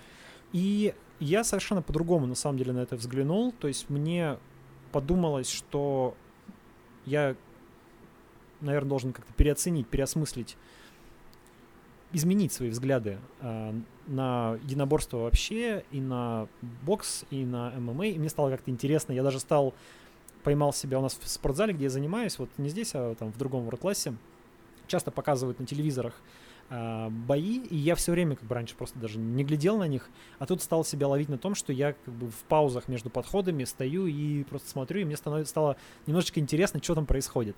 Но я до сих пор совершеннейший в этом чайнике дилетант, а, про Хабиба знаю чуть-чуть по публикациям там в СМИ, не видел ни одного боя. Угу. Это, наверное, приведет в ужас часть э, вашей аудитории, и они тут же поставят дизлайки и выключат э, наш ролик или подкаст, где они это смотрят или слушают. Но тем не менее. Но я как раз сегодня, вот немножко тут свяжем две наши темы, э, читал комментарии Хабиба про ситуацию в Дагестане с точки зрения коронавируса. И с отцом. Да, и с отцом. Его отец находится в реанимации, да, насколько я знаю сейчас.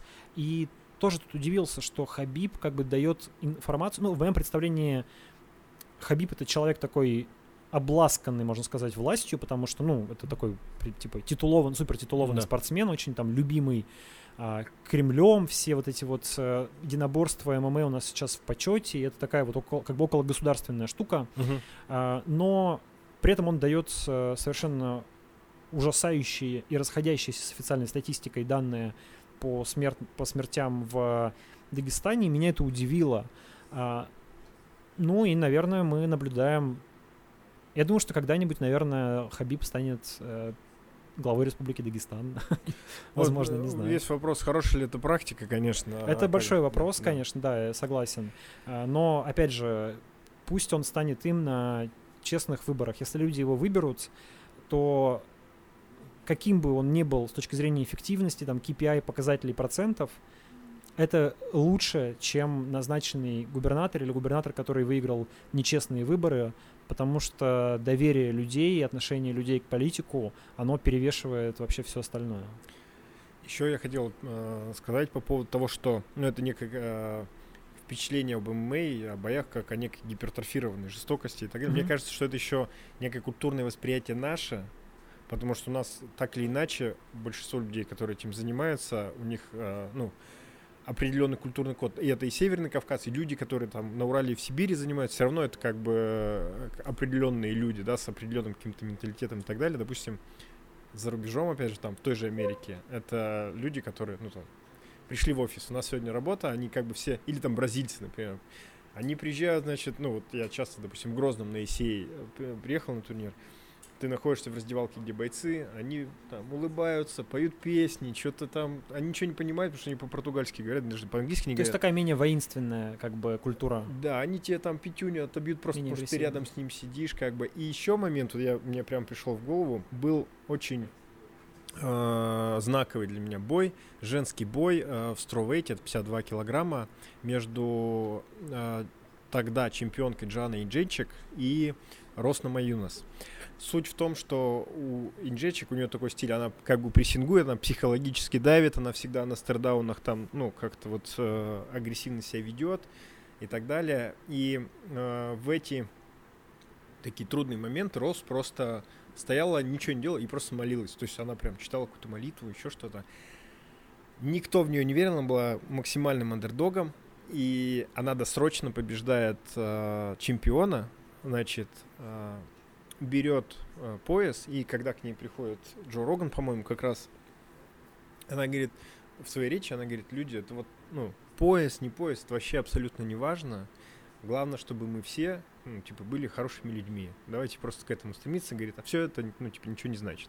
Вот, поэтому такая, для меня это как раз был ну, такой, типа, момент некой филантропии, да, как бы, э, я такой думаю, вау.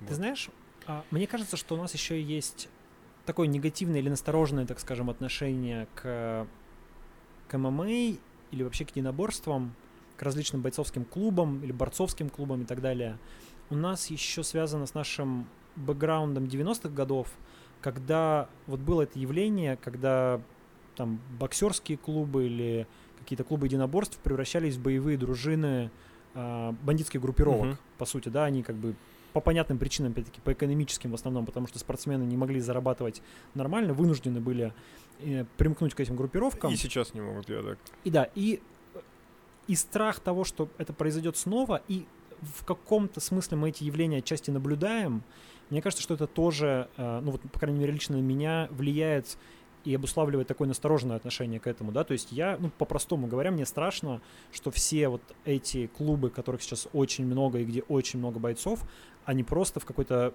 там драматичный для страны момент превратятся, значит, в боевые бригады, в братков и, там, не знаю, будут чинить беспредел на улицах.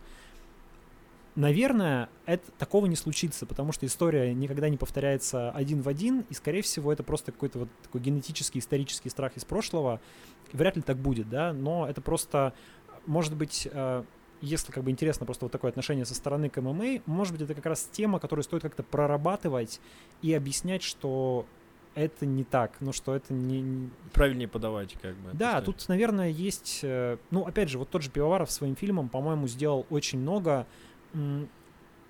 чтобы ММА была такой штукой, которая вот не варится в себе, да, то есть там понятно, что это очень популярное направление, есть огромное количество людей, которые этим увлечены, занимаются, поддерживают и смотрят, но есть и внешний мир, который про это толком не знает, и для этих людей это какие-то, значит, мужики, которые дубасят друг друга, или женщины, которые дубасят до, друг до друга на, на ринге, да, там, не знаю, э, все это выглядит страшно и не очень понятно зачем, да, и объяснять внешнему миру, что это, зачем и почему, тоже нужно. И в том числе, наверное, вот э, через, опять же, профессиональных журналистов, а, возвращаясь к началу нашего разговора, каким является Пивоваров и каким являются многие его коллеги. Отлично. А, Дмитрий, большое спасибо, что пришли сегодня к нам. Очень интересная беседа получилась. Спасибо за приглашение. А я напоминаю, что мы выходим и на Ютубе, поэтому подписывайтесь, ставьте лайки, пишите комментарии, хорошие и не очень. Мы обязательно на них ответим. Всем спасибо, будьте здоровы, пока.